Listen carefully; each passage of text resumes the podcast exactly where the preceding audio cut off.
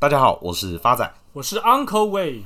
再次非常感谢听众朋友的支持。有留意我们的听众朋友，应该有发现到，我们理财干货王默默爬到 Apple 商业新闻排行榜的第一名了。是的。Uncle 也要再次鼓励各位亲爱听众朋友多多留言。那也陆陆续续越来越多的听众朋友已经收到发财灵异前五跟 Uncle 发仔签名的感谢温馨小卡。那卡片可以拿来垫泡面吗？卖哦，别讲。今天 Uncle 要在此特别破格去提一个股票市场。Uncle 之前非常嗤之以鼻，但是最近他已经浮出投资的价值了，那就是。台湾最大的离岛，中国。哇，你会被小粉红出征哦！全球目前持续受到去年三月份开始的 COVID-19 的影响跟困扰，许多的主要经济体仍在等待疫苗的普及，中国却是二零二零年唯一呈现成长的主要经济体，但是。股票市场却没有明显的涨幅，呼应 Uncle 刚刚提到的，过去一年全球股市的平均涨幅，以美股 S M P 五百为例，涨幅是四十五点五个 percent，台股涨幅是六十六点五个 percent，而中国去年仅仅只有十一个 percent 的表现，而今年目前到四月份为止，美股的涨幅是十一个 percent。台股的涨幅是十九个 percent，而中国到目前为止的涨幅仅仅只有四个 percent。所以听众朋友可以发现，在全球股市屡创新高的情况底下，只有中国目前几乎是没有什么涨幅。Uncle 之所以看好中国的市场，有五个要点。第一个，中国在二零二零年的最后两个月签署了两个非常关键的贸易协定，取得新的里程碑，分别是十一月。中国与十四个国家签署了 Regional Comprehensive Economic Partnership，简称为 RCEP，达成了全球最大的贸易协定。而之后在十二月底，中国与欧盟完成谈判，签订 Comprehensive Agreement on Investment，简称 CAI。承诺为欧盟投资者提供更高的市场准入条件，这个我印象很深刻，是在去年十二月三十号签的，因为当时还有开直播，由德国总理梅克尔主持。所以，Uncle，今天 Tinder 上面滑到梅克尔，你可以吗？好呗，怎么可能啊？当然可以啊！梅克尔阿姨，Uncle 不想努力的。第二个，Uncle 看好中国的理由是。中国将成为科技相关资本支出的最大支出国，对全球半导体晶圆制造的贡献，从二十年前的六个 percent 跃至二十五个 percent。讲到此，应该有非常多的听众朋友会疑问：中美贸易战打到现在，难道对中国的资本支出跟贸易完全没有影响吗？答案是没有的。发仔这边帮大家补充个数据。从二零一八年川普开启的这个中美贸易战，确实在一八年到一九年间，中国对美国的出口有所下降。但在二零二零年新冠疫情的影响下，中国对美国的出口却是大幅的提升。美国商务部于四月七号公布的贸易数据，其中一到二月份对中国的贸易赤字达五百七十四亿美金。相较于去年同期，是成长了将近快二十六个 percent。Uncle 在此解释一下什么叫贸易赤字。贸易赤字又称为贸易逆差。以这个例子为例，就是美国对中国的出口总值小于进口总值，反之则称为贸易盈余。所以 Uncle 目前头发的数量是赤字还是盈余？这不好说。发仔帮大家做个结论。在疫情影响下，中美贸易战其实没有改变中美相互依赖的格局。Uncle 看好中国的第三个因素是，中国目前已经迈向更高的自给自足率。中国是全球最大的 IC 买家，但是在二零一九年至二零二零年的自给率仅十六个 percent，而且绝大部分都是进口的。为了提高自给率，中国将扩大投资先进科技，借以降低对外国科技的依赖。以达中国至二零二四年自给率将大幅提升至二十个 percent 以上的目标。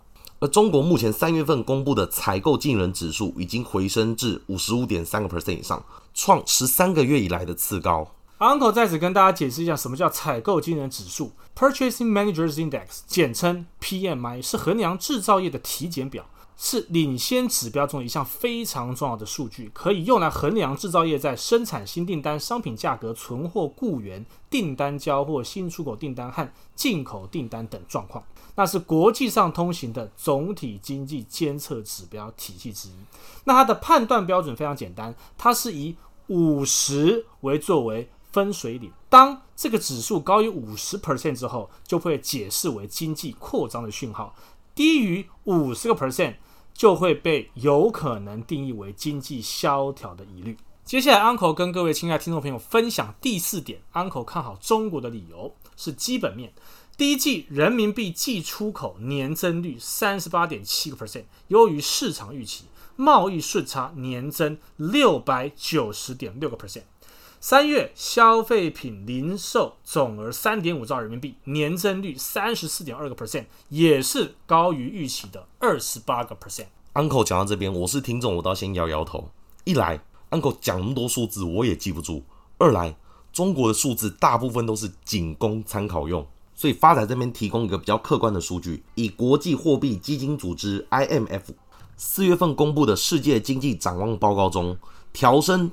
中国 GDP 年增率到八点四个 percent，而美国仅仅只有六点四个 percent，台湾则是四点七个 percent。而四月十六，中国公布二零二一年第一季 GDP 年增率为十八点三个 percent，较二零一九年疫情发生前第一季成长十点三个 percent，证明中国经济确实重返疫情前的成长轨道。第五个，Uncle 看好中国的理由是，目前国企指数恰恰好准备酝酿。第五波邪恶波的行情，那这个第五波邪恶波的行情，我指的是大盘邪恶波的行情，会即将如法炮制台湾加钱指数。什么加钱呐、啊？小姐加两节哦。台湾加权指数去年十一月喷出过一二六八二之后，一发不可收拾的行情，准备复制到。国企指数喽，接下来是各位亲爱听众朋友最期待的波浪推波图。第一波从二零二零年的低点三月十九号八二九零涨到二零二零年七月七号的高点一零九三四，再修正到二零二零年九月二十五号的低点九二七零，再涨到二零二一年二月十八号的高点一二二六八，随后再修正到。二零二一三月二十五号的低点一零六零五，那么现在就是正正从一零六零五往上推波的第五波邪恶波。那么老铁们，目标价会涨到哪儿呢？请各位亲爱听众朋友准备好笔墨纸砚，因为今天主题是中国，所以 Uncle 采用中国式的方式来报这次的目标价。国企指数未来会到的目标价会落在一五六八一。那 Uncle 这样空间有多少？整整还有四成左右。不是啊，Uncle，我如果今天是一般投资人，我想投资台湾加权指数，我可以买零零五零。可是今天要买国企指数，我要用什么投资？投资什么标的？好的，假如各位亲爱的听众朋友，你们是用台币出发的话，你们可以投资。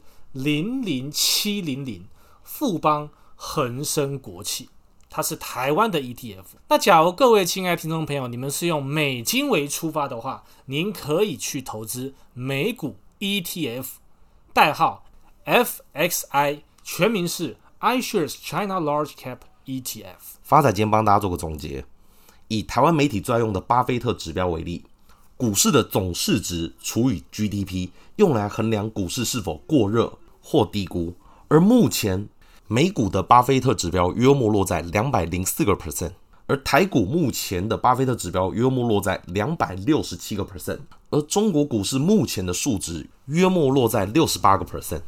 在两千零七年当时金融海啸前，中国股市巴菲特指标最高有落在一百二十三个 percent，可以给听众朋友做个参考。谢谢大家，我是发仔，我是 Uncle Wave，我们下次见。